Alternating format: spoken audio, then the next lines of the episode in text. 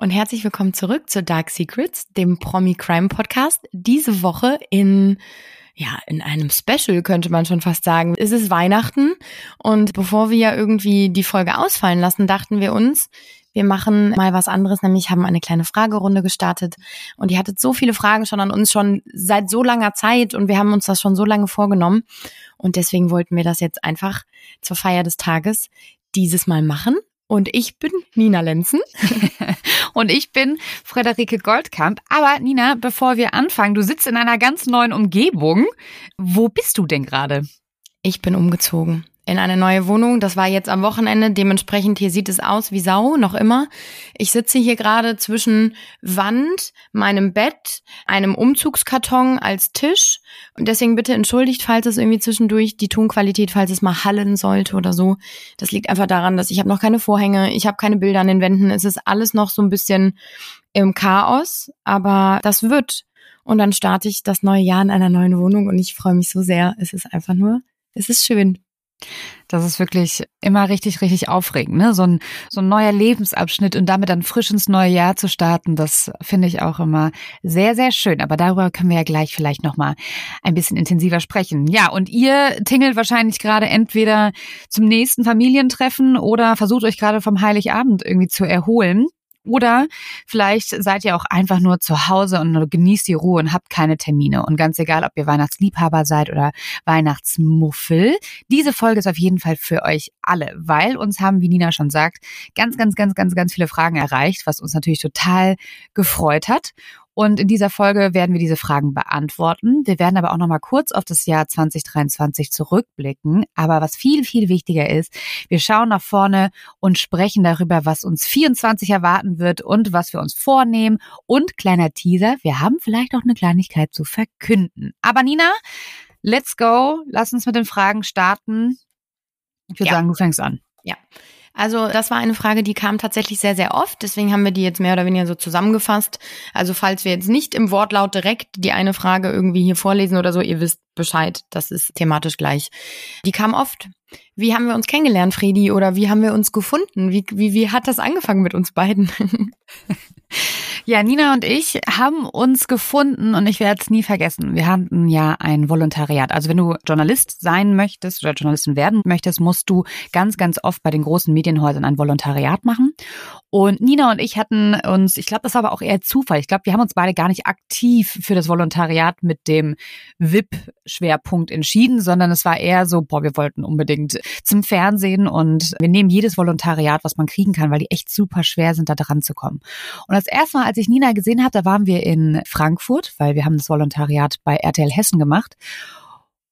Und ich dachte schon so, oh nee, ey, boah, so ein Promi-Volo, jetzt nicht, dass das nur so schnicki-schnicki-Mädels sind, ne? Weil so bin ich ja dann auch irgendwie nicht. Und dann sehe ich Nina Lenzen mit dem flodderigsten Zopf auf dem Kopf und dachte mir nur so, boah, geil. Die ist normal. Oh mein Gott, ich habe mich so gefreut. Und dann haben wir uns auch noch so gut verstanden und dann mussten wir, das war auch echt ganz cool, während dieser Ausbildung oder während diesem Volontariats wurde uns wohllos, wir waren ja zu fünft, eine Wohnung gestellt. Wir haben alle zusammen gewohnt und dann haben Nina und ich dann auch noch zusammen gelebt und zusammen gearbeitet und haben uns einfach so gut verstanden und haben uns einfach irgendwie nicht aus den Augen verloren. Aber ich muss sagen, Nina, ich weiß nicht, wie du das siehst, dieser Podcast hat unsere Freundschaft aber nochmal auf ein ganz anderes Level gehoben. Also wir haben uns immer mega gut verstanden und tolle Sachen zusammen erlebt, waren ja auch noch mal zusammen in Hamburg, aber dieser Podcast hat es irgendwie nochmal, ja, weiß ich nicht. Seitdem würde ich sagen, bist du schon auch meine beste Freundin. Ich glaube, ich sehe das genauso wie du, Fredi. Bei mir war es nämlich am Anfang auch so, dass ich dachte, oh nee, so Promi, Promi-Sachen und nicht, dass die Leute so Promi-mäßig irgendwie sind. Und genau das gleiche war dann bei dir auch, dass ich gemerkt habe, okay, da ist ein Mensch, der ist ähnlich wie ich. Das war sehr, sehr schön damals. Und ich glaube, dieser Podcast, das ist natürlich am Ende mh, hm, ist das aus so einer Jux-Idee entstanden. Ne? Also mhm. Friedi hat es gerade schon angesprochen, wir waren in Hamburg an so einer Journalistenschule und äh, saßen da abends, ich irgendwo am Wasser, irgendwo in Hamburg, ich erinnere mich noch, und haben die ganze Zeit überlegt, dass wir irgendwie was gerne machen möchten und irgendwie in Richtung Podcast gehen würden. Und so haben wir dann angefangen, da so ein bisschen rumzuspinnen und am Ende ist es halt unser Baby. Also wir haben es, mhm. wir haben es zusammen großgezogen irgendwie so ein bisschen oder groß in Anführungsstrichen, aber wir haben aus einem Promi-Klatsch und wir quasseln einfach nur Podcast, aber das kommt mhm. gleich noch die Frage, deswegen da gehen wir gleich nochmal ein bisschen genauer drauf ein. Haben wir uns so entwickelt miteinander, mit diesem Podcast, aber auch in unserer Interaktion als Menschen, als Freundinnen, weil es natürlich eben, also wir sind nicht nur noch, wir, wir treffen uns abends irgendwie auf dem Wein oder tagsüber auf dem Kaffee und quatschen über unsere Freundschaft und über unser Leben, sondern da ist halt auch oft, okay, Podcast, welche Themen, was machen mhm. wir, wie gehen wir vor, was machen wir in Zukunft. Also das ist natürlich irgendwie, es ist unser Projekt und das ist total schön. Ich liebe das. Ich finde auch. Ja, der Nina, was ist denn deine persönliche Lieblingsfolge? Oh, also als diese Frage, als ich sie gelesen habe, habe ich gedacht, ach du lieber Himmel, ich muss erstmal nochmal alle, wie viel sind es, 94 mhm. Folgen, die wir jetzt bis jetzt haben, nochmal durchgehen, weil klar, man vergisst das auch zwischenzeitlich. Ne? Voll oft denke ich, ich weiß nicht, wie es dir geht, Friedi, aber voll oft denke ich auch, boah, das ist ein geiles Thema, das könnten wir nochmal machen, mhm. um dann festzustellen, haben wir doch schon. so, ne? Also so, so siebig ist mein Hirn auch zwischendurch. Aber ich muss wirklich sagen, ich habe ja gestern über die Frage nachgedacht. Eine meiner Lieblingsfolgen ist auf jeden Fall Kascha Lehnhardt beziehungsweise generell das Thema Mobbing im Netz. Nicht, weil das Thema so toll ist, aber am Ende des Tages ist keins der Themen irgendwie toll, dass ich jetzt sagen könnte, wow, das war jetzt irgendwie meine Lieblingsfolge, weil es so witzig war, mhm. sondern eher, weil es so wichtig war so ein mhm. wichtiges mhm. Thema darauf aufmerksam zu machen und so traurig und schrecklich das war, was mit Kascha passiert ist, aber es ist genauso wichtig, auch darüber zu sprechen. Und deswegen wäre das, glaube ich, eine meiner Favoritenfolgen, einfach weil es, ja, weil es einfach ultra wichtig ist. Und die Spurensuche rund um Wladimir Putin, oh, als ja. wir da mal so ein bisschen diese Clique der Superreichen um ihn herum, diese reichen Russen, die da alle so viel Geld haben und irgendwo, als der Krieg gestartet ist, haben wir das ja so ein bisschen zum Anlass genommen, einmal da uns das anzugucken. Und das hat mir so viel Spaß gemacht, da in Lugano mhm. und in der Schweiz so ein bisschen rumzugucken, diese Klinik, wo seine vermeintlich Geliebte die gemeinsam Kinder entbunden hat und all das. Also das hat mir richtig, richtig Spaß gemacht, weil da so ein bisschen mein investigatives Herz auf einmal höher schlagen konnte. Das war ganz toll, Friedi. Was sagst du? Ja, witzig, dass du es sagst. Ich habe nämlich auch überlegt, okay, welche hat mir am meisten Spaß gemacht? Und jetzt, wo du es so sagst, gehörte sie definitiv mit dazu. Also ja, Spaß hat mir auch wirklich doch die Folgen um ihn herum, weil wir haben auf einmal so gefühlt so Sachen aufgedeckt und wir dachten so, boah, ist das spannend, ne? Und ich sehe seitdem auch die Welt so ein bisschen mit anderen Augen. Einer meiner, boah, es ist auch irgendwie, na, Lieblingsfolge kann ich es eigentlich fast gar nicht nennen, aber einer der Folgen, die mich wirklich am allermeisten mitgenommen hat, ist die Folge 56. Und das ist die Geschichte von Jimmy Savile. Oh, ich weiß noch bis heute, dass als du mir das erzählt hast, dass ich echt mit den Tränen kämpfen musste, weil ich es so schrecklich fand. Also das ist nicht, ich kann es nicht meine Lieblingsfolge nennen, das ist sie definitiv nicht, aber sie ist die Folge, die mich am meisten emotional aufgewühlt hat, ja und am meisten Spaß gemacht. Vielleicht ich auch. Julian Zietlow. Auch noch, weil das war irgendwie witzig. Das war mal was anderes, weil das darf man ja auch nicht vergessen. Wir haben ja. so oft echt harte Themen, die uns dann ja. während der Vorbereitung irgendwie natürlich klar beschäftigen und auch danach und während wir darüber sprechen. Und deswegen mhm. ist das mhm. manchmal echt ganz erfrischend, wenn wir dann auch mal so andere Themen haben. Aber die Fragen kommen gleich noch, deswegen können wir gleich da nochmal drüber sprechen. Und ich habe in den, wisst ihr einen Fun Fact über mich? ähm, ich nehme mir Bewertungen sehr krass zu Herzen. Immer wenn ich irgendwo was lese, zum Beispiel bei Apple Podcasts und wenn dann eine ja. Hörerin oder ein Hörer irgendwie etwas bewertet, dann denke ich darüber nach. Und ich habe gestern mal so geguckt, also ich gucke da ganz selten eigentlich nur noch rein, aber da war dann eine Bewertung irgendwie, die Folgen werden immer langweiliger und das über Shakira war ultra langweilig und keine Ahnung was. Und ja, jede Bewertung hat ihre Berechtigung, aber ich finde halt, es muss ja nicht immer hau drauf und gib ihm Folgen sein, die irgendwie mhm. so richtig schlimm sind, dass mhm. die einen richtig beschäftigen, sondern sowas wie Shakira und Steuerhinterziehung ist auch ein Dark Secret und das gehört irgendwo auch dazu. Und deswegen, eigentlich, warum ich das nun sage, ist, mir tut das dann immer voll weh, wenn ich sowas lese. ja, das stimmt. Aber ja, mein Gott, aber ich fand es jetzt auch spannend mit Shakira und wie du schon selber sagst, ne, manchmal ist es auch einfach für uns so stimmungstechnisch, also die ganze Zeit sich nur mit so wirklich, wirklich harten Fällen auseinanderzusetzen. Ich merke auch, wie das manchmal auf meine Stimmung auch einfach drückt, ne? Und ich brauche auch zwischendurch für mich auch einfach so eine leichtere Folge. Und genau, dieses Thema Nexium und Scientology und so, das waren auch Themen und Jeffrey Epstein, die ich auch sehr, sehr, sehr geliebt habe. Aber ja, also ihr merkt, persönliche Lieblingsfolge super schwierig zu sagen. Es gibt Folgen, die uns echt extrem in Erinnerung geblieben sind. Ich glaube, weil die einfach uns emotional total abgeholt haben. Aber wir sprechen auch gleich vielleicht noch über Folgen, die wir kacke finden. Davon gibt's nämlich auch einige.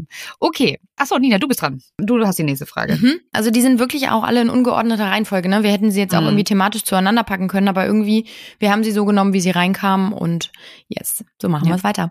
Genau, also wieder zum, zum Thema RTL und Volo gab es einige Fragen, ob es Interviews oder Treffen mit Promis gab bei uns, die wir total unsympathisch fanden oder wer der unfreundlichste Promi ist, den wir je getroffen haben.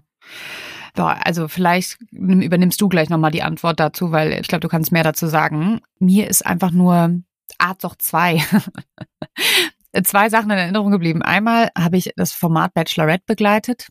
Und das war eine Bachelorette, wo ich dachte, dass die mega nett ist. Und danach dachte ich nur so, ach du Scheiße, bist du unsympathisch und oberflächlich. Da war ich ganz schockiert, das weiß ich noch.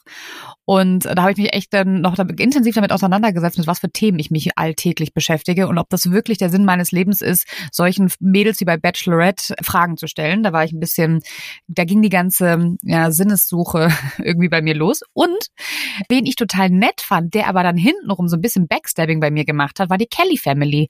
Ich hatte die Kelly Family einen Tag lang begleitet und habe mich richtig gut mit denen verstanden und einer von denen war irgendwie total unzufrieden und ist dann direkt zur Geschäftsleitung von RTL gerannt und hat sich innerhalb von, das Interview war vorbei, fünf Minuten später beschwert. Ich hatte zehn Minuten später einen Anruf, wie ich es denn wagen könnte, solche Fragen der Kelly Family zu stellen. Und dann dachte ich auch nur so, krass. Der hat mich die ganze Zeit mega angesmalt, war mega nett vorne rum und hintenrum ruft er einfach die Geschäftsleitung an und schwärzt mich an. Ja, da musste ich halt auch lachen, weil ich wusste, dass ich dann anscheinend richtige Fragen gestellt habe oder die richtigen Fragen. Aber genau. Nina, erzähl du. Du hast deutlich mehr mit Promis zu tun mittlerweile. Es ist total schwer und das ist eigentlich auch irgendwo die Kunst beziehungsweise der mega Pain bei so einer Promi-Berichterstattung, weil oft haben die natürlich auch einfach keine Lust. Und ich kann das total verstehen. Mhm. Was möchtest du schon wieder? Immer wieder persönliche Fragen gestellt bekommen und dann ist da wieder so eine Schnacksi von RTL mit so einem Mikro in der Hand und fragt wieder irgendwas. Deswegen muss man direkt von Anfang an sagen, es ist oft sehr, sehr undankbar und vor allem sind es so rote Teppiche, Veranstaltungssachen, die echt undankbar sind, wo du dann stehst und das muss man sich mal überlegen. Du stehst halt am roten Teppich, die Promis gehen dann zu der Veranstaltung hin und müssen dann mehrere Male, sag ich mal, für RTL, Pro7, Sat1, dann kommt noch Radio, dann kommt noch eine Printzeitschrift irgendwie. Also die bleiben ja mehrfach stehen und oft sind es dann ähnliche Fragen, die die sich wieder anhören müssen oder beantworten müssen und dass das dann irgendwie ermüdend ist und so ein bisschen, ja, man genervt ist davon, das kann man ja irgendwo menschlich verstehen. Mhm. Nichtsdestotrotz gab es ein paar Ausbrüche, sag ich mal, in den paar Jahren, die ich jetzt schon bei RTL bin. Das war unter anderem ein, ein deutscher Schauspieler. Ich, ich tue mich sehr, sehr schwer, da jetzt Namen zu nennen, weil, ja, das ist, ähm, ja, also es ist ein deutscher Schauspieler, den man aus diversen Filmen kennt und der auch dafür bekannt schon ist, dass er zwischendurch mal ein bisschen ausrastet und etwas unfreundlich ist. Hm. Trinkt er Ähm, gerne Alkohol? Mm, bestimmt, aber er ist jetzt nicht dafür bekannt. Also nee, Okay. nee, glaube Okay. ich nicht. Also Okay. jetzt nicht so anders als wir abends mal ein Weinchen, Okay. glaube ich. Okay. Jedenfalls witzige Geschichte und ich erzähle sie nur deswegen, weil sie eigentlich wirklich witzig ist. Ich habe mit ihm und seiner Frau gedreht und der hatte noch das Ansteckmikro von dem Dreh quasi an seinem Kragen und die Kamera lief, damit wir noch so ein bisschen Bildmaterial von ihm haben. Aber ich war nicht mehr in der Nähe und wir hatten auch keine Interviewsituation. Aber dadurch, dass die Kamera lief, war das Mikro natürlich noch aktiv.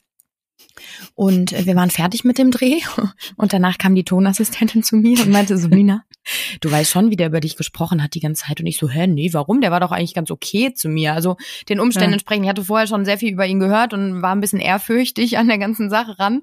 Ja. Aber es lief dann einigermaßen gut. Und dann habe ich gedacht, hä, ne, was hat er denn gesagt? Und dann fing sie voll an zu lachen, meinte er, der hat die ganze Zeit in sein Mikro geredet. Die alte von RTL geht mir so auf den Sack. ich will, dass die geht. Die nervt mich und so. Und ich war so, äh, davon habe ich nichts mitbekommen. Und er hat es natürlich auch in dem Moment gar nicht mehr auf dem Schirm gehabt, dass sein Mikro ja noch aktiv ist und nicht, dass dann alles höre. Und ich konnte es dann später auch im Material beim Sichten, habe ich es natürlich dann auch gehört und musste doch sehr lachen. Also sowas sind dann witzige Situationen. Es gibt einen sehr bekannten deutschen Tennisspieler, den ich mal am roten Teppich interviewen durfte. Der war, ja, er hatte keine Lust auf mich, sagen wir es mal so. Er war okay zu mir. Er hat natürlich jetzt nicht die Fragen so beantwortet, wie ich es gerne gehabt hätte. Neben mir stand eine Kollegin von Pro7, die wurde richtig angegangen, als sie die Fragen gestellt hat, weil sie ihn geduzt hat. Und das ist etwas zum Beispiel, Mm. Was viele nicht mögen, geduzt zu werden. Und das verstehe ich auch total. Und in meiner Ausbildung wurde mir immer wieder eingebläut, siezen, bitte siezen. Und vor allem solche Leute wie eben diesen deutschen Tennisspieler besser siezen. Und das hatte die Kollegin von ProSieben nicht gemacht und die hat dann auch ihr Fett wegbekommen. Also sowas ist natürlich, also es sind schwierige Charaktere und oft man vergisst es halt auch oft wieder, ne? Also ich musste tatsächlich, ich habe auf meinem privaten Account so ein Insta-Highlight von der Arbeit, den bin ich gestern Abend nochmal durchgegangen, weil ich so dachte, ich weiß schon gar nicht mehr, wen ich was wann getroffen mhm. habe. Aber ich würde sagen, so die beiden Männer sind mir sehr im Kopf geblieben und ein deutscher Sänger beziehungsweise Produzent, der auch in einer Castingshow mitsitzt mhm. von RTL, der hat mir nicht Hallo gesagt, als er in den Raum kam weil hm. er meinte, er kennt mich nicht. Und dann habe ich gesagt, naja gut, hm. wie denn auch, wenn Sie mir nicht Hallo sagen, dann können Sie mich auch nicht kennen. Ne? aber ich, ja. aber ich habe aber auch noch mal zwei, vielleicht einfach um das nochmal so, wo es wahnsinnig nett war. Ich hatte ein Interview mit Take That. Alter, die waren so cute. Die waren so nett. Und Louis Capaldi ist ja wohl der witzigste, netteste aller Zeiten. Es war vor seinem Konzert in Köln und da meinte er nur so zu mir, ja, und keine Ahnung, wenn du gerne mein Konzert anhören möchtest, dann kannst du gerne hier Backstage bleiben, du kannst aber auch vorne direkt an die Bühne und so. Und dann hat er mir da so einen Bereich gemacht, damit ich von seinen ganzen Fans, weil er meinte, ich würde dich ein bisschen abschirmen wollen von meinen Fans, weil das ist schon echt krass und ich habe sowas noch nie erlebt. Ne? Der kam auf die Bühne, die haben geschrien in der ersten Reihe.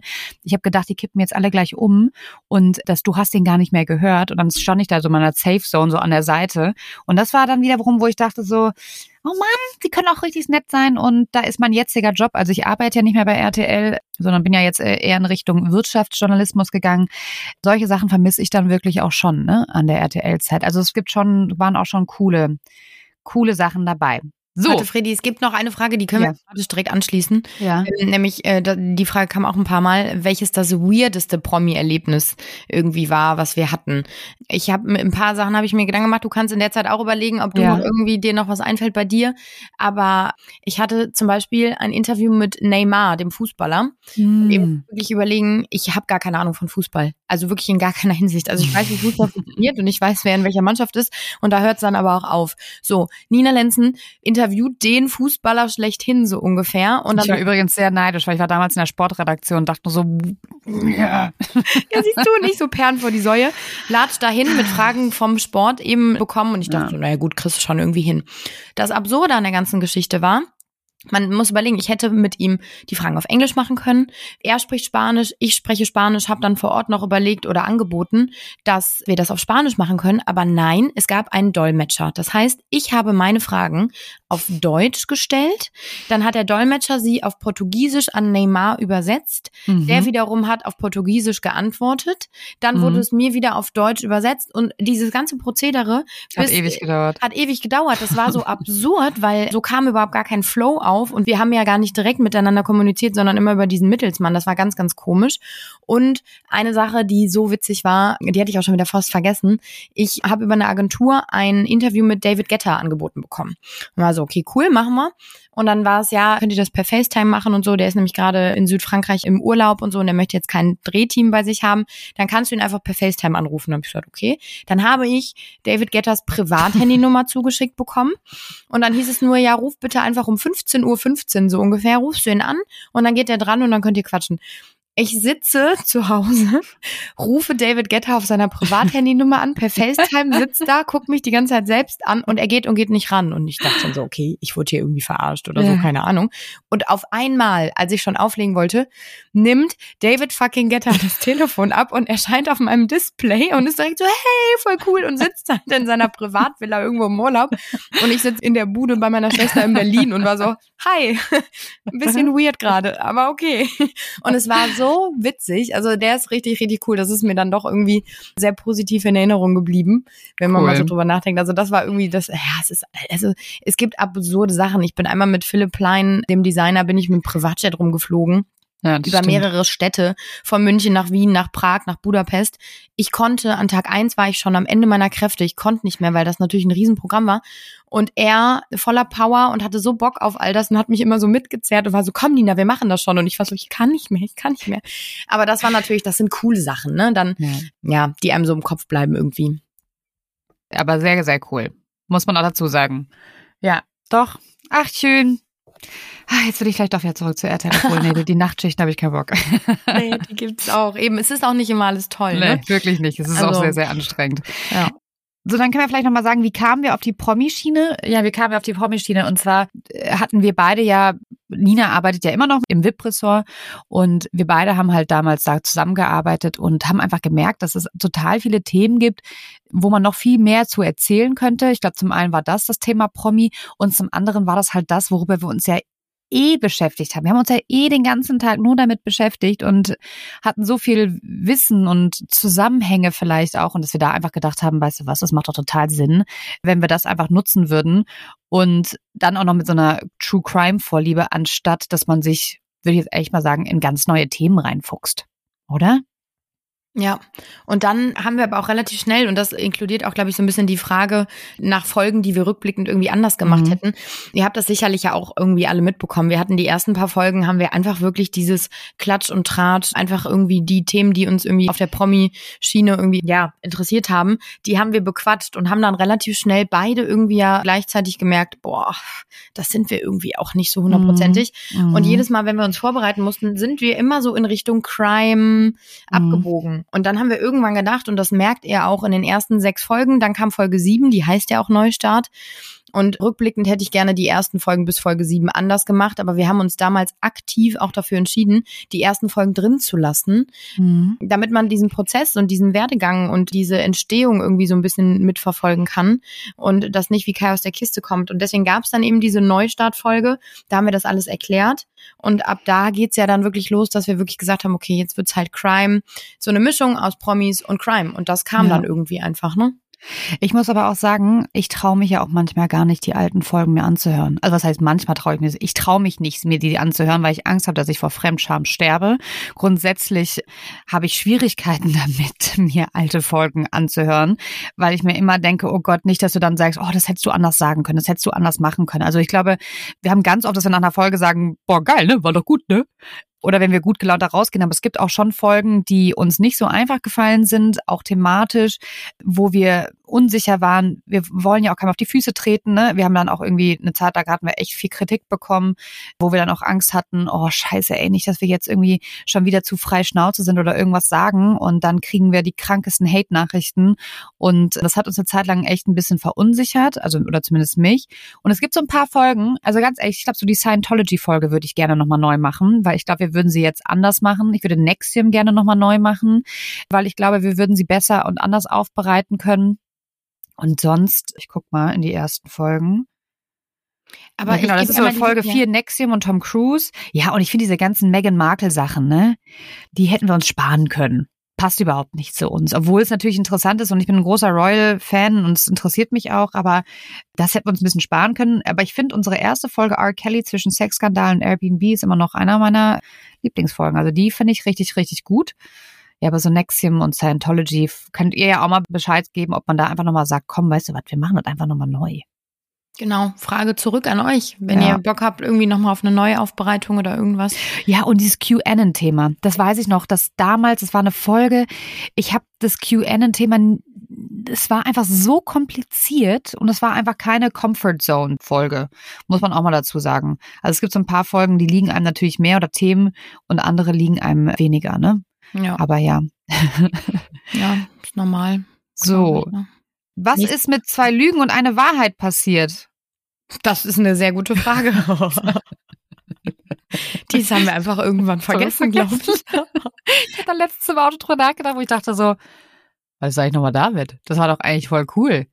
Ich finde nämlich, ja. Das ist ein guter Einblick in Fredis und Ninas Kopf, glaube ich gerade, weil das ist total oft, dass wir irgendwie uns was vornehmen oder sagen, wir machen das jetzt so und so und das wäre doch eine gute Idee und dann vergessen wir es beide wieder. Also damit ihr, es ist herrscht Chaos durchaus auch bei uns beiden zwischendurch.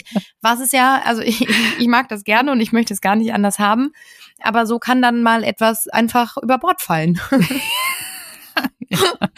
Ja, allerdings, ey. Ja. Aber ja, vielleicht müssen wir es nochmal aufnehmen, aber nochmal irgendwie vielleicht in einem anderen Format. Vielleicht ist das aber auch eher ein Instagram-Format oder so. Können wir ja nochmal drüber nachdenken. Auch das Thema Instagram, da könnten wir auch deutlich mehr machen, sind wir auch ehrlich, ja, wissen wir. Aber Ja, wir sind halt, also wenn irgendeiner unter euch Lust hat, als Studentin, unser Social Media Account uns zu helfen, da mitzumachen, ey, ihr würdet bei uns offene Türen einrennen. Es ist nicht, it's not our thing. Sind wir einfach mal ganz ehrlich. Dann, welche Frage ich sehr spannend finde, weil die können wir auch zusammenfassen. Es gibt eine Frage, wann kommt Rammstein? Und über wen wollt ihr unbedingt reden, haben uns aber noch nicht rangetraut. Mhm. Und für mhm. mich kann ich das ganz ehrlich beantworten mit Rammstein. Ja, genau das gleiche bei mir. Ne? Also wir wollen über Rammstein reden und ich glaube, wir werden auch eines Tages über Rammstein reden, aber da traue ich mich einfach gerade noch nicht ran, oder? Das muss man ja auch dazu sagen. Also nicht nur Rammstein beziehungsweise Till Lindemann, sondern es gibt ja durchaus auch Luke Mockridge zum Beispiel, haben sich super viele schon von euch gewünscht mhm. und wir wünschen uns das auch und es steht auch auf der Liste. Die Liste ist übrigens sehr, sehr, sehr, sehr lang und sie wird immer länger an Themen, die wir noch irgendwie behandeln wollen. Aber das sind natürlich so Themen, die sind sehr heikel, klar. Es geht da um Persönlichkeitsrechte von eben diesen Menschen, um die Privats- und Intimsphäre und ganz oft sitzt da natürlich auch, also nur damit ihr da einmal die Hintergründe irgendwie auch im Kopf habt, da sitzen natürlich ganz, ganz große, mächtige Anwaltsfirmen, Anwälte dahinter, die natürlich alles sofort verklagen. Und ich sag jetzt mal, wenn zum Beispiel RTL über Luke Mockridge berichtet oder mhm. über Till Lindemann, dann sitzt da natürlich auf der anderen Seite genauso eine Rechtsabteilung hinter und genauso haben die die finanziellen Möglichkeiten irgendwie, da irgendwie ja eine Lösung zu finden. Wenn jetzt aber äh, irgendwie eine Riesenkanzlei um die Ecke kommt und Fredi Goldkamp und Nina Lenzen irgendwie juristisch belangen will, dann haben wir ein Problem. Ja. Ähm, und es fängt finanziell halt schon an natürlich, dass wir gar nicht da irgendwie die Möglichkeiten haben. Und deswegen sind wir da ganz oft sehr vorsichtig. Nicht, weil mhm. wir es nicht machen wollen. Das sind ultra spannende Themen und irgendwie haben wir die immer im Hinterkopf. Also wir, diese Frage kann man eigentlich beantworten, wann kommt Rammstein beziehungsweise Till Lindemann? Es kommt auf jeden Fall. Wir können Wenn es juristisch sagen, halt klar ist. Genau. Ne? Wenn ja. wir da auch wirklich drüber, drüber sprechen können. Ja, so Nina, ich habe gerade so die Fragerunde übernommen. Ist nicht schlimm, oder? Ich habe die gerade hier hm? alle so offen. Mach ruhig, mach ruhig, alles gut. Ich gucke zwischendurch, ob wir irgendeine vergessen haben, aber ich glaube bis jetzt nicht. nicht bisher nicht, ne?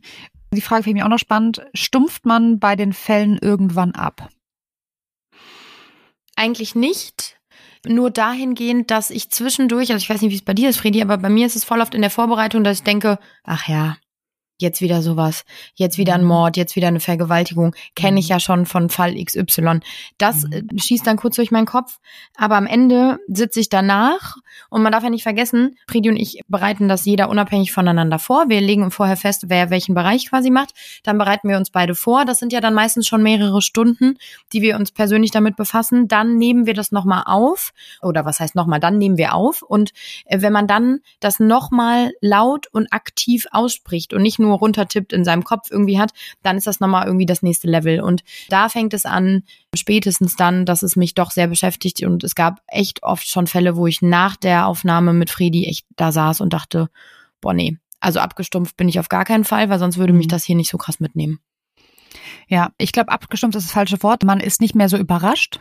Ja, man ist so, ich meine, wie viele Promis, wenn wir uns in die Kindheit immer schauen, ne, wenn ich mich damit beschäftige, wie viele haben wirklich eine schwere Kindheit oder haben irgendwas Traumatisches erlebt und es gibt sehr viele Parallelen. Das finde ich total spannend jetzt über die Zeit, dass man das sagen kann, dass es wirklich viele Parallelen gibt und dass, dass viele ähnliche Charaktere sind.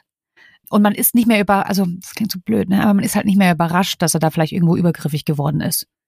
Man ist manchmal bei der Nachricht überrascht, dass man denkt, was, die Person, krass, aber irgendwie, ja, also nee, abgestumpft nicht, weil du hast schon recht, die Fälle berühren uns immer noch und da komme ich direkt zur nächsten Frage. Nina, welcher Fall hat uns bzw. dich am meisten berührt? Du hast es eben schon gesagt, einmal Jimmy Savile, mhm. genauso wie du hatte ich das auch, dass ich echt Tränen in den Augen hatte und wirklich danach kurz eine Pause brauchte von all dem. Mhm.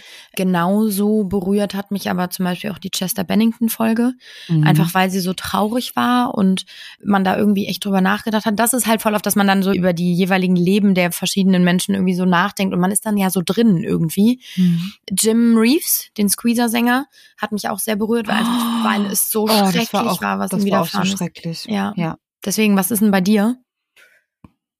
Mich hat Kaschalena hat mitgenommen. Mhm.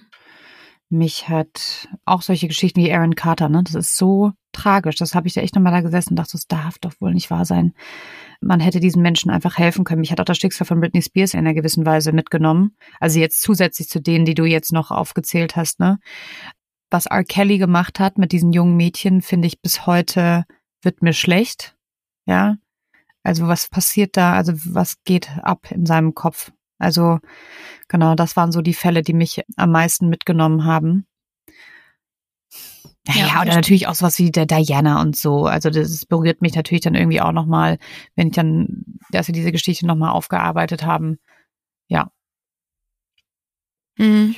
Ungefähr so. Also vielleicht habe ich jetzt auch jemanden vergessen, aber ich würde sagen, so das sind jetzt die Sachen, die mir gerade spontan in den Kopf gekommen sind. Was wärst du beruflich geworden, Fredi, wenn du keine Redakteurin, Journalistin in die Schiene gegangen wärst? Boah, das ist eine richtig, richtig gute Frage und eine richtig schwere Frage, weil ich wusste nie, was ich werden wollte. Nie. Ich ja, wusste immer, ich möchte reisen, ich möchte Menschen kennenlernen. Ich war immer schon enorm neugierig und ich wusste aber nie, was das für ein Job ist. Und irgendwann habe ich das mal so erzählt, ne, meinem, meinem Onkel, und der ist Journalist, und er nur so, hä, das ist Journalismus. Ich so, what? Der so, ja. Ich so, ach so, okay.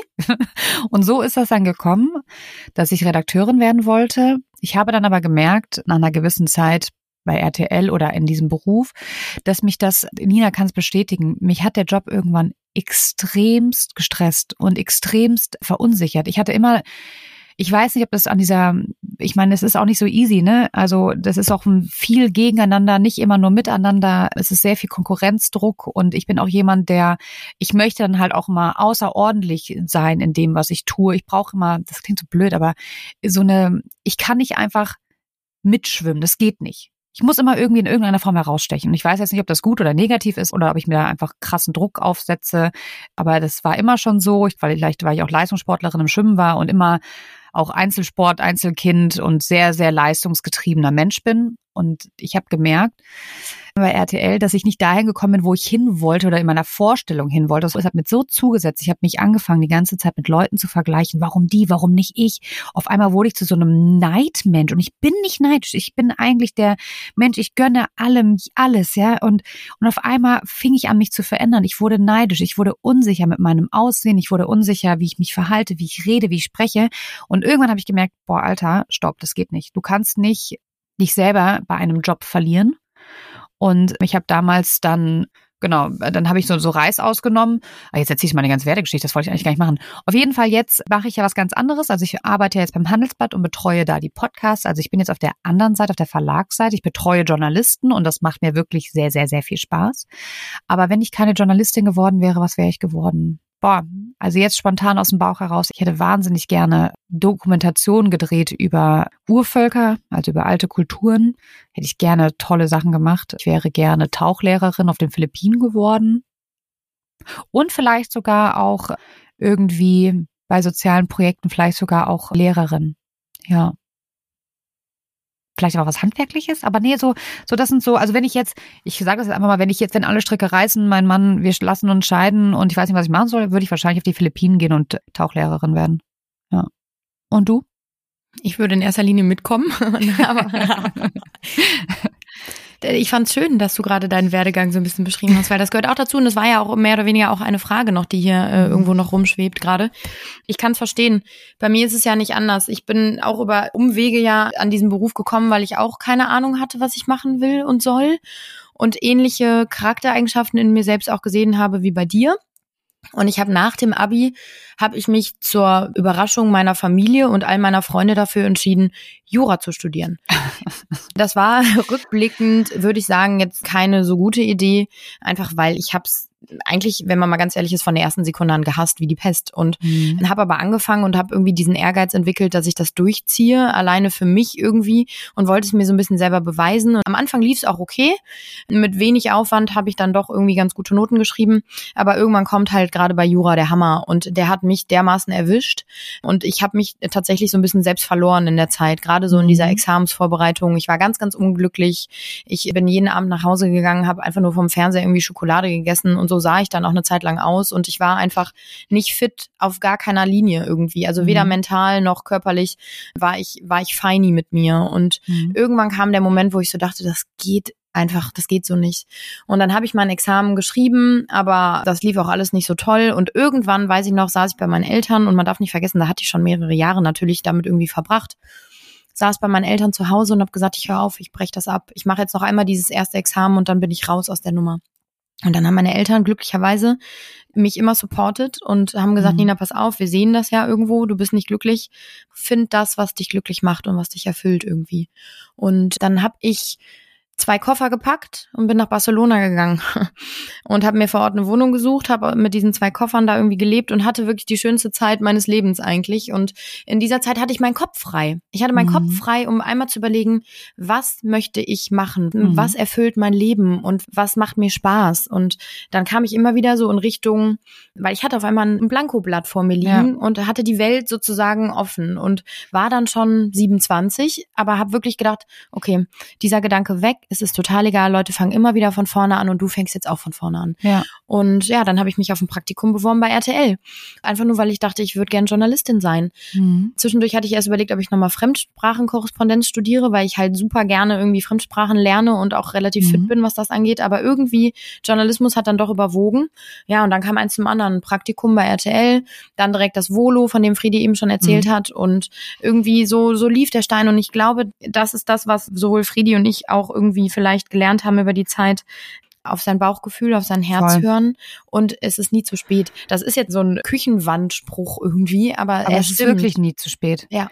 Und es ist so wichtig, dass man glücklich ist und dass man mit sich selber glücklich ist und dann ist es ganz egal, was man macht, aber Hauptsache, man steht jeden Morgen happy auf, ja.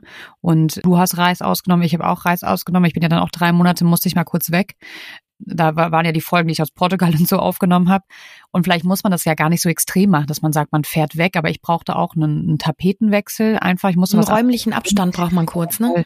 Aber ich glaube, wisst ihr was, ich glaube, das ist auch in Phasen. Also ich glaube auch nicht, ich kann mir auch gut vorstellen, dass mich in fünf Jahren wieder überlege, so, boah, ist es das jetzt, was ich mache? Und hundertprozentig wird sich das Rad irgendwie weiterdrehen, weil ich überlege ja jetzt schon, ob ich nicht was mit interkultureller Kommunikation bei Unternehmen machen soll oder irgendwelche Coachings, aber damit die kulturelle Kommunikation Kommunikation zwischen Unternehmen besser funktioniert. Also ich glaube, man entwickelt sich immer weiter und man darf keine Angst davor haben, dass nur weil man mit 18, keine Ahnung, Ärztin oder Verkäuferin werden wollte, sage ich jetzt mal, dass man mit 35 das nicht unbedingt mal mehr sein möchte. Ne?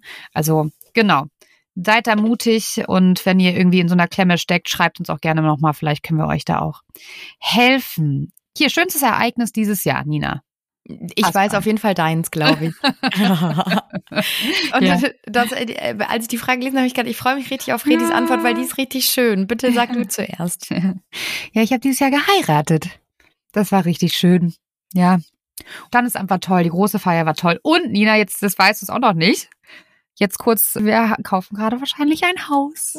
Also drückt die Daumen. Wir haben ein ganz kleines, süßes, hutzeliges kleines Hexenhäuschen gefunden, wo alles gemacht werden muss und ich auch großen Respekt und große Angst vor dieser Aufgabe habe, aber ich freue mich da unfassbar drauf. Ja, also das war, dieses Jahr war für mich emotional extremst aufregend und echt wirklich vielleicht eines der schönsten Jahre, die ich hatte. Und bei dir, Nina?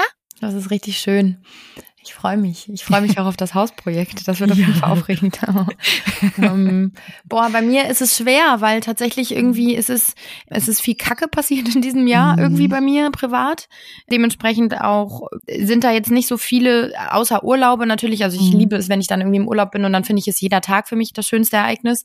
Es ist aber auch beruflich echt irgendwie gut gelaufen. Also privat lief's kacke, beruflich lief's super. Also unterschiedlicher hätte es nicht sein können. Als ich da in Barcelona war und bei Shakira Shakira irgendwie, also alleine weil Barcelona meine Herzensstadt ist, das sind so Dinger, die sind mir dann echt krass im Kopf geblieben und das war wirklich schön für mich. Mhm. So traurig das ist, es ist Arbeit, aber irgendwie ja auch schön, dass es schön sein kann. Deswegen würde ich das, glaube ich, benennen. Und den Rest. Ja, ähm, kann ich mir vorstellen, auch mit Barcelona bei dir. Mhm. Ich hatte auch so das Gefühl, dass nach der ganzen Kacke, die passiert ist, ne, du warst dann im Loch und irgendwie war das so dein Befreiungs. Du warst dann auf einmal wieder in Barcelona in deiner Stadt und Sonne und irgendwie hatte ich auch das Gefühl, dass du da wieder dich, also dass du wieder du warst und du einfach den großen Teil der Trauer, ne, jetzt Trennungstrauer überwunden hast. Ja, ja, total. Das war, wie, wie du sagst, und diesen Prozess habe ich in mir selber auch irgendwie gemerkt. Und ich glaube tatsächlich, Dank raus an meine Chefin, die das gemerkt hat. Die hat gemerkt, ich war mhm. irgendwie so gefangen und ich war so ein bisschen lost gerade und unglücklich und nicht so nicht so dabei und die sagte zu mir Nina, du fliegst da jetzt hin, du machst das und es ist ja nervenaufreibend und aufregend. Ich musste mich mhm. vorbereiten mhm. darauf und dann weißt du, du bist irgendwie live im Fernsehen. Alles schwierig und irgendwie spannend natürlich auch zugleich und das lief alles am Ende so gut, dass ich danach auf einmal wieder ich selbst war Mhm. Und ich bin wieder Nina und ich bin irgendwie wieder da gewesen. Und das ist schön. Und ich glaube, das war, ja doch, das war das schönste Ereignis dieses Jahr, dass ich dann doch wieder mich selbst gefunden habe irgendwie. Und jetzt kann ich sagen, 2024 richtig geil irgendwie starten kann für mich. Und das ist toll. Da freue ich mich auch sehr für dich. Und das hast du auch toll gemacht, dein erster Live-Auftritt im Fernsehen in der Form. Hast du richtig gut gemacht. Ich war ein richtiges Fangirl. Ich war ganz stolz auf dich. Danke. so, Harry Potter Fans. Ja. Wenn ja, welches Haus wärst du? Also, da habe ich auch viel drüber nachgedacht. Und zwar, ich fühle mich Hufflepuff hingezogen. das wäre das letzte Haus, was ich nehmen würde. Aber auch Gryffindor. Also ich wäre hier so eine Mischung aus Hufflepuff und Gryffindor, weil ich finde, Hufflepuff ist krass underrated.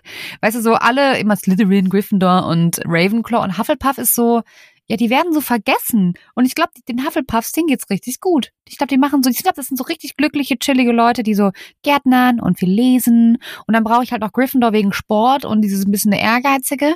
Ja, also Hufflepuff und Gryffindor. Hm? Irgendwie hast du mich überzeugt gerade. Siehst du? Ja, das stimmt. Alles so muckelig und warm und, und die ja. genießen so ihr Leben und sind einfach alle so fein irgendwie. Ja. Toll. Und wahrscheinlich auch ein bisschen bekifft, stelle ich mir die vor. Ich mit dir zu Hufflepuff, glaube ich. überzeugt.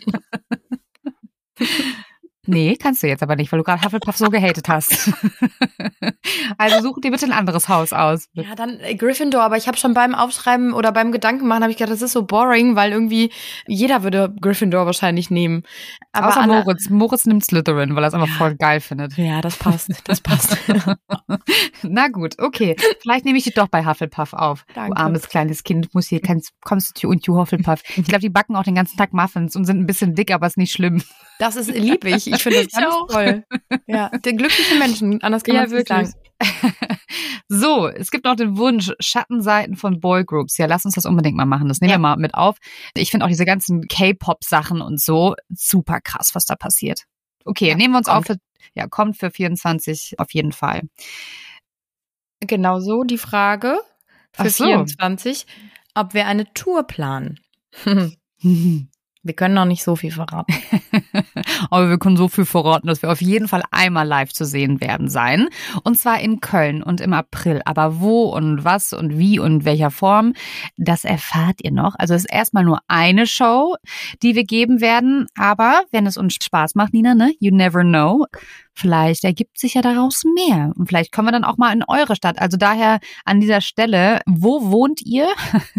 In welche Stadt müssen wir unbedingt kommen? Schreibt uns das bei Instagram. Ihr wisst, wie ihr uns erreicht. Ja, wäre mega spannend. Also ich finde es grundsätzlich mal total interessant zu wissen, wo ihr eigentlich alle sitzt. Ob ihr überall seid oder ob wir irgendwo Ballungsräume haben. Und dann, wenn ihr da Interesse dran habt, müsst ihr uns das mal signalisieren und dann können wir da vielleicht mal was machen. Oder? Edi und ich haben auf jeden Fall Lust euch alle auch mal kennenzulernen. Ja, voll. Ich bin aber ein bisschen aufgeregt auch. Also ich auch. Aber genau. So viel dazu. Also da kommen noch Informationen. Wer oder was darf Weihnachten nicht fehlen, Nina? Familie. Definitiv Familie. Ja. Mm, Familie und gutes Essen, das ist so eine simple Antwort, aber so wichtig am Ende. Ich weiß nämlich, ich war mehrfach schon irgendwie Weihnachten mal nicht in der Heimat mhm. und nicht mit meiner Familie und das war anders anders. Jetzt nicht schlimm oder doof, aber ganz, ganz anders. Es kommt einfach dieses Weihnachtsgefühl nicht so wirklich auf. Und ich mhm. finde, das ist ja irgendwie, es ist ein Fest, das man mit seiner Familie irgendwie verbringen will. Und man sitzt einfach muckelig, gemütlich irgendwo, den Bauch vollgeschlagen mit irgendeinem geilen Essen. Und das ist das, was ich immer an Weihnachten mich an meine Kindheit erinnert. Es erinnert mich an irgendwie alles und es macht so ein gemütliches, schönes Gefühl und deswegen Familie. Ja, bei mir ist, boah, was darf an Weihnachten nicht fehlen? Ich war halt auch früher als Kind mit meinen Eltern, wir waren halt auf Weihnachten nicht da, sind irgendwie in Urlaub gefahren und wir haben bisher immer zu dritt Weihnachten gefeiert. Und jetzt feiere ich das erstmal mit meinem Mann und seiner Familie. Das wird auch aufregend, weil ist halt das erste Mal, dass man da irgendwie nicht mit seinen Eltern feiert, also für mich. Deswegen, ich bin sehr excited. Also was darf bei mir nicht fehlen ist, was soll ich sagen, ein gutes Outfit, ein Glas Champagne und eine Feuerschale. Ich glaube, dann bin ich überall, dann bin ich überall glücklich und da könnte ich irgendwo in Thailand am Strand sitzen oder in Köln auf einer Terrasse, das ist mir dann egal. Und gute Leute und gute Gespräche um mich rum. Gute Laune darf auch nicht fehlen. Ja, aber genau. So, wir neigen uns langsam den letzten Fragen zu. Ja, das finde ich auch nochmal spannend, weil es kommen gleich nochmal ein paar Fragen zu unseren Jobs. Aber eine private Frage gibt es noch. Und zwar, Nina, was ist dein Sternzeichen? Ich bin Widder. Ein typischer Widder, wie er im Buche steht, Ja? stur mit dem Kopf durch die Wand und ich möchte am liebsten, dass meine Meinung auf jeden Fall immer zählt. Aber tatsächlich auch in die andere Richtung. Also ich bin, wenn ich irgendwie jemanden gern habe und ich lasse nicht schnell Leute in mein Herz. Also das, stimmt, dauert. das tust du wirklich nicht. ja. Aber wenn, dann, dann Für richtig. immer. Mhm. Ich Du? bin Fisch. Mhm. Und ich finde, es passt auch, weil Wasser sucht sich ja immer seinen Weg. Ne? Also man findet immer einen Weg. Manche sagen, Fische gehen immer den Weg des geringsten Widerstandes, würde ich jetzt nicht so sagen, sondern eher, dass man immer seinen Weg findet. Aber Fische sind auch extrem harmoniebedürftig und das stimmt, das bin ich wirklich auch sehr und sind halt nicht so stur mit dem Kopf durch die Wand, weil das bin ich auch überhaupt nicht, sondern eher so, wie findet man mit ganz viel Harmonie den besten gemeinsamen Weg. Also vielleicht doch, also so Widerstände sind nicht so unser Ding. Nee, und das hat mir letztens auch, wurde mir letztens nochmal gesagt, dass ich mehr Spannungen und andere Meinungen aushalten muss und dass ich nicht immer dann direkt so, ich knick da nicht ein, weil ich dann irgendwie sage, ja, okay, du hast recht, das nicht. Aber ich bin halt oft so, ja, mein Gott, dann machen wir es halt so, wie du es sagst, weil ich habe keinen Bock auf diesen, auf diesen Stress so. So sehr interessieren mich gewisse Sachen einfach nicht, dass ich mir denke, so, ach, fuck it. Finde ich aber gut eigentlich. Weil ja, so ist es auf jeden Fall für dich zumindest und für seinen inneren Frieden entspannter. Eigentlich schon, ne? Mhm. Genau. Aber ich bin auch, würde ich sagen, auch ein klassischer Fisch. Und was ich auch so witzig finde, ist, dass ich ja einfach Wasser ist ja für mich essentiell, ne? Mhm. Ich brauche ja Wasser um mich rum, schwimmen, baden, gut baden, Meer. Also ich bin da irgendwie, ja, ich glaube zwar nicht an Sternzeichen, aber weirderweise trifft das Sternzeichen zu. Mhm. Was machen wir denn so? Hobbys und Jobs. Also Jobs haben wir ja drüber gesprochen, aber Nina, was ist denn so dein Hobby? Boah. Ey, jetzt kommt so eine Standardantwort. Ich gehe gern zum Sport. Ich treffe gern meine Freundinnen und Freunde. Ich gehe gern abends aus, aber ich liebe es auch. Ich liebe Lesen und Me-Time für mich haben. Einfach mal irgendwie abends nichts zu machen und keine Verabredung zu haben und ein Buch zu lesen. Toll. Ja, und dann natürlich einfach reisen. Also ich reise Mhm. am liebsten immer, wann immer ich Zeit habe und mal einen freien Tag, dann geht's los so ungefähr. Und neue Kulturen entdecken, neue Sprachen auch lernen dabei, Mhm. irgendwie neues Essen. Ich finde, Reisen ist für mich auch voll viel Essen tatsächlich mich irgendwie. Ja, das sind so die Dinge, die mich erfüllen und die für mich so mein Leben lebenswert machen, glaube ich. Und du? Ja, das kann ich nachvollziehen. Ja, Reisen auch ganz klar auf der Nummer eins. Also der Drang wird weniger, sagen wir es mal so. Früher war ich einfach, wollte ich immer weg, sofort. Ich wollte einfach nur raus, raus, raus. Jetzt langsam ist es so ein bisschen, wo ich denke, boah, ich habe auch schon echt viel von der Welt gesehen und ich muss jetzt vielleicht nicht unbedingt nochmal drei bis sechs Monate reisen gehen, aber ich setze mich gerne mit anderen Kulturen auseinander, vor allem mit dem Raum Südostasien, das ich jetzt auch überlegt habe, zum Beispiel Chinesisch zu lernen. Ich finde das alles super, super spannend. Gucke ich mir auch mal super viele Dokus drüber an. Ich habe ein Hobby für Geschichte. Ich setze mich enorm viel mit historischen Ereignissen auseinander. Nina lacht schon. Leute, Fun Fact, pass auf.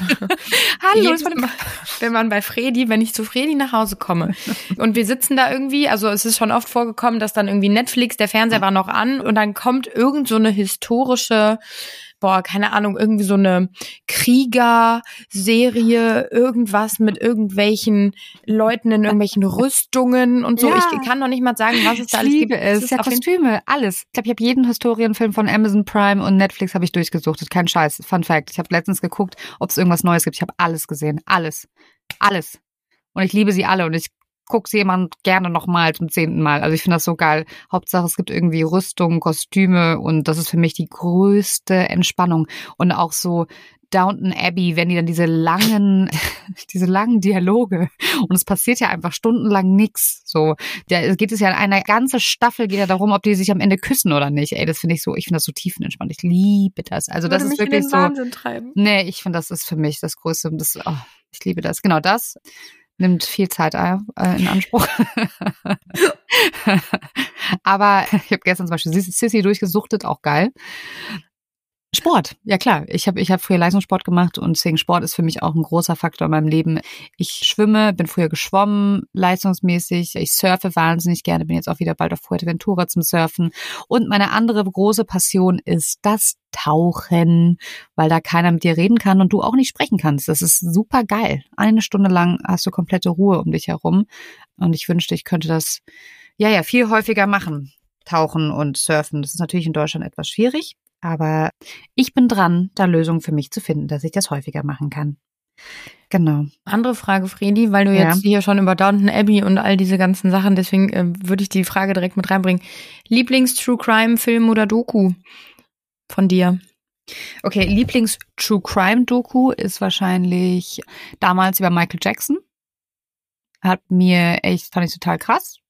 Und über R. Kelly, das würde ich sagen, ist die True Crime-Doku. Lieblingsfilm, Gladiator, den ihr Och. nicht geguckt hat. Schande über dein Haupt. Och. Gladiator und Ritter aus Leidenschaft mit Heath Ledger. Das ist ganz klar Platz zwei. Ja, das sind meine Lieblingsfilme, sind Gladiator und Ritter aus Leidenschaft. Ich würde ja sogar, ich würde ja mein Kind auch Ulrich nennen, wegen Sir Ulrich von Liechtenstein aus dem Film. wegen Heath Ledger. Oh, es ist so ein toller Film. Also Leute, sagt mal Bescheid, ob ihr auch Gladiator und Ritter aus Leidenschaft Fans seid oder ob ich jetzt hier gerade völlig spinne. Aber das sind so meine absoluten Lieblingsfilme und die, die Lieblings-True Crime-Dokus. Klar, nee, von Promi-Seite muss ich wirklich sagen, sind es die Geschichte von Michael Jackson und von R. Kelly. Das fand ich total spannend. Und Epstein, klar. Die Epstein-Doku war natürlich auch mega. Und bei dir? Lieblings-True Crime-Doku. Tatsächlich, ich merke das dann immer daran, wie mein Suchtverhalten sich Mhm. entwickelt. Ob ich das dann ganz, ganz schnell hintereinander gucken will und irgendwie am liebsten jeden Tag und nichts anderes mehr machen will. Und das war definitiv bei Netflix-Doku Die Schlange. Das ist, beruht auf einer wahren Begebenheit. Auch eine Empfehlung jetzt an dich, Fredi, falls du es noch nicht geguckt hast. Es geht um den Serienmörder Charles Sobrach, glaube ich, spricht man ihn aus. Ich weiß nicht mehr, ist schon länger her, dass ich das geguckt habe. Auf jeden Fall war das in den 70er Jahren hat der in Thailand vor allem und in Südostasien hat der Ah. Touristinnen umgebracht. Die, Der diesen Inder- Hippie-Trail. Ja, ja, genau. Ja. Und das fand ich so spannend. Also ich meine, die Mhm. Netflix-Doku ist natürlich eh geil gemacht, weil es irgendwie alles so 70er Jahre Anmutung Mhm. hat. Geile Outfits, geile Mhm. Musik und so, ne? Das mal nebenbei nur, aber irgendwie gut gemacht und man kann sich das halt, man kann sich da so richtig reinversetzen. Also das, das war meine. Lieblings-Doku. Lieblingsfilm? Hm. Lion. Hat nichts Oh, mit True Crime auch zu tun, aber Lion, Film. ein toller Film. Oh, toller Film. Mhm. Trauriger Film. Toller Mhm. Film, aber. Ja. Hast du schon Ritter aus Leidenschaft gesehen? Ja, sicher. Da, Ja, oh, da werde ich nie vergessen. süß. Ja, Ritter aus Leidenschaft war ich mit der Schulklasse damals, an dem Tag, wo hier 9-11, Ja. wo in die Tower geflogen wurde. Und ich weiß Ja. noch genau, ich weiß nicht mehr, wie alt ich da war, jetzt gerade aus dem Kopf, elf oder so. Auf jeden Fall weiß ich noch, dass meine Betreuungsschülerin, die mit uns im Kino waren, völlig entsetzt waren, weil wir kamen aus diesem Kinosaal raus, haben Ritter aus Leidenschaft geguckt und die waren völlig von den Nachrichten, die die natürlich dann mitbekommen hatten, irgendwie völlig am Ende und ich habe das erst gar nicht verstanden. Aber ja, das verbinde ich immer mit Ritter aus Leidenschaft. Traurigerweise. sehr traurig. Mhm. Ja. Boah, ich werde Ja. den Tag auch nie vergessen, als meine Mutter mich aufgeweckt hat und meinte, du musst jetzt mal ganz kurz runterkommen und dir diese Bilder angucken, was ey, ist so krass gewesen. Ja. Weiß ich noch bis heute. Ja. Hier, dein Beruf als Journalistin. Du bist, ich bin ja jetzt keine Journalistin mehr, ich mache ja jetzt was anderes. Ich mache jetzt einen klassischen Bürojob. Aber Nina, wie sieht denn dein typischer Tag dort aus? Boah, das ist so schwer zu beantworten, weil jeder Tag anders eigentlich ist. Also es gibt Tage wirklich, die sind sehr, sehr, sehr normal, sag ich mal. Da Mhm. haben wir einfach ganz viele Konferenzen am Tag. Ich sitze genauso am Schreibtisch wie jeder andere normale Bürojob ist wahrscheinlich auch irgendwie verlangt. Und am Ende war es das. Es gibt aber genauso auch Tage oder Wochen, aber nicht immer. Ne? Natürlich Mhm. darf man nicht vergessen, da ist man auf einem Dreh, da flitzt man von A nach B, da verreist man irgendwo hin. Und das sind natürlich die Fun-Parts, wobei man sagen muss, die sind natürlich auch am stressigsten. Ne?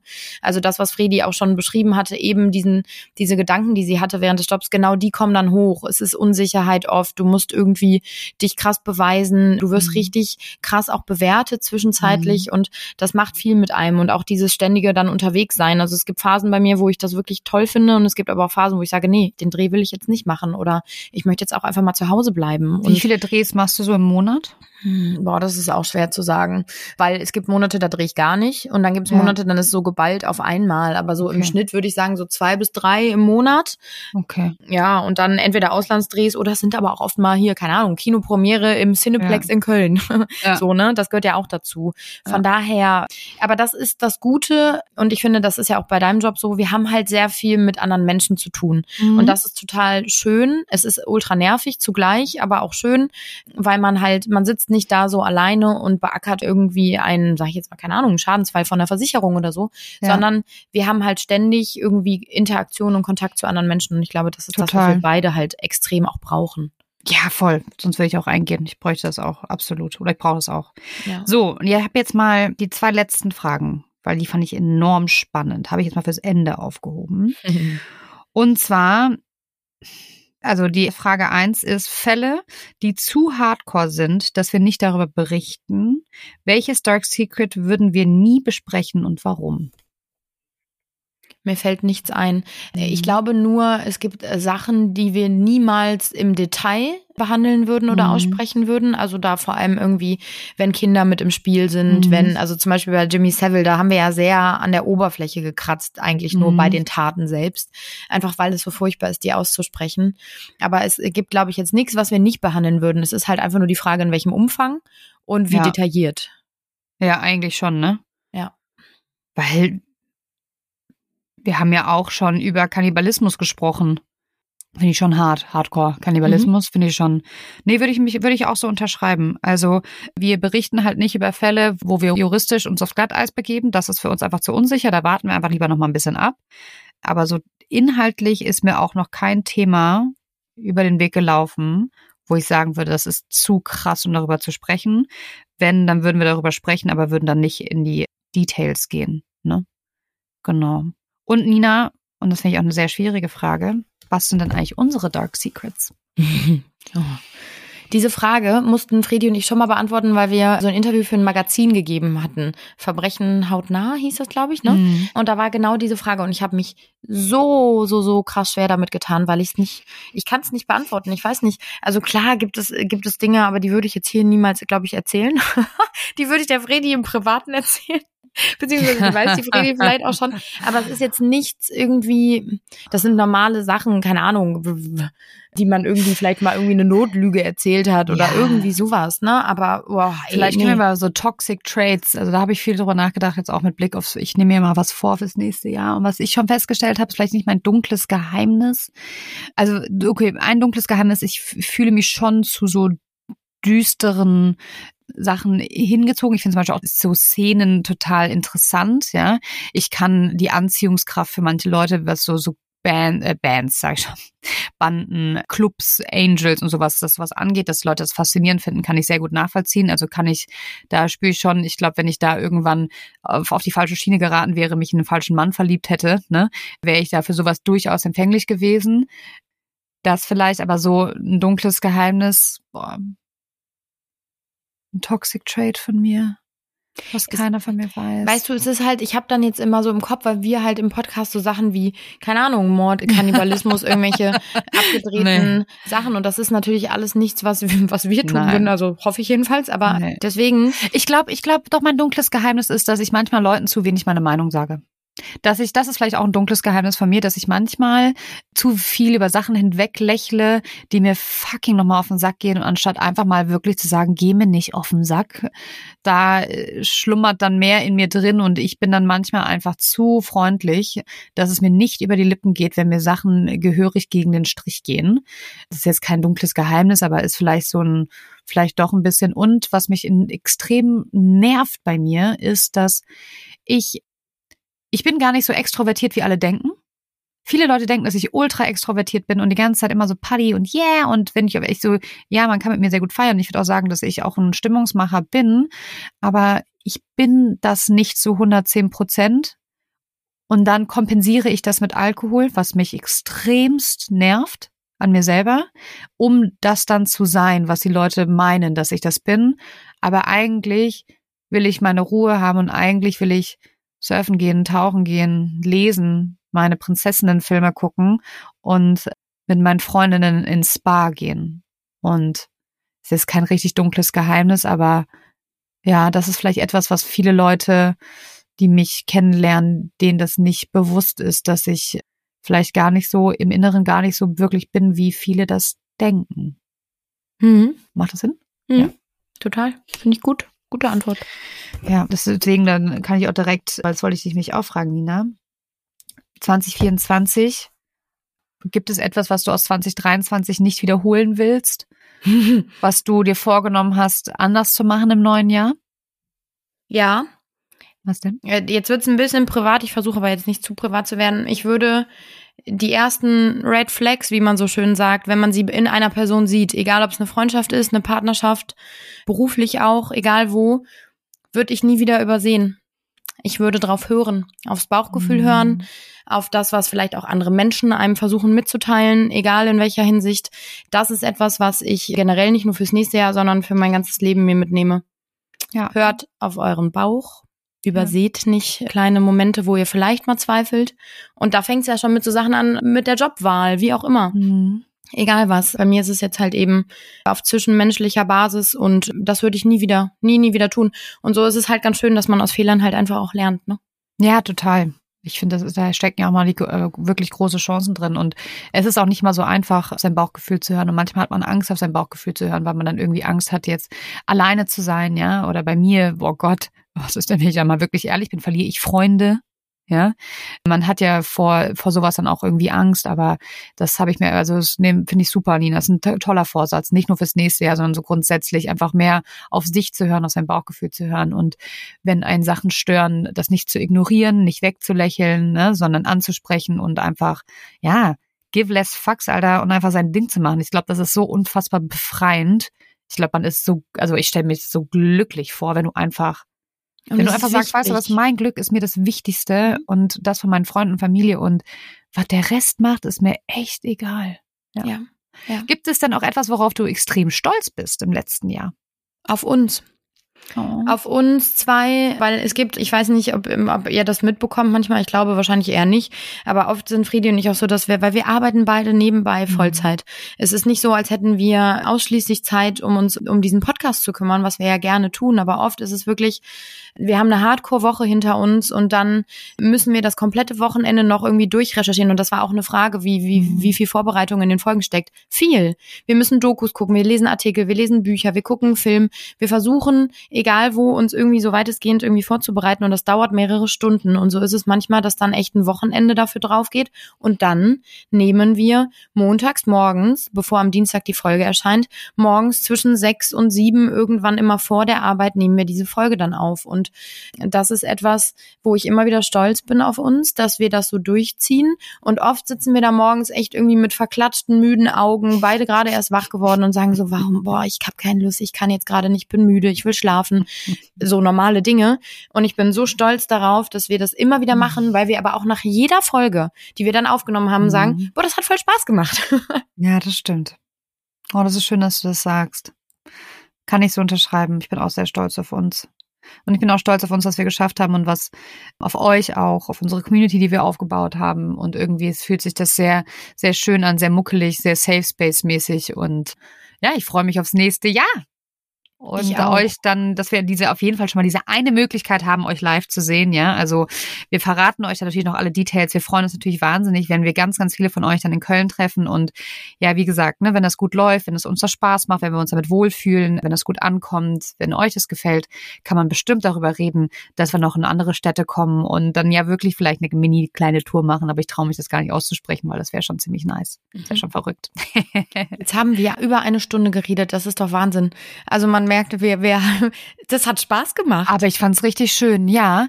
Und ich habe die ganze Zeit auch überlegt, boah, lasst es uns auch gerne mal wissen, was ihr jetzt gedacht habt von dieser, ich sag jetzt mal, klassischen Laber-Folge. Ne? Das ist ja jetzt einfach mal, einfach mal gelabert gewesen, ob man uns dann trotzdem gerne zuhört, weil, ja, vielleicht muss man sowas mal häufiger machen. Also, dass man natürlich nie unsere Folgen ersetzt, alle zwei Wochen dienstags, aber vielleicht kann man sowas ja zwischendurch mal einschieben als extra Folge on top. Danke für eure ganzen Fragen. Wirklich, sehr schön. schöne Fra Ja, war wirklich sehr schön. Schöne Fragen. Okay, dann Kommt gut Hab ins neue Jahr, habt eine schöne Zeit, genießt es, schaltet ab, schlagt euch den Wanst voll und Ja. rutscht gut rein und wir freuen uns dann, wenn wir im Januar wieder ganz normal in Anführungsstrichen mit den Folgen am Start sind. genau. Schönen Tag euch. ciao, ciao.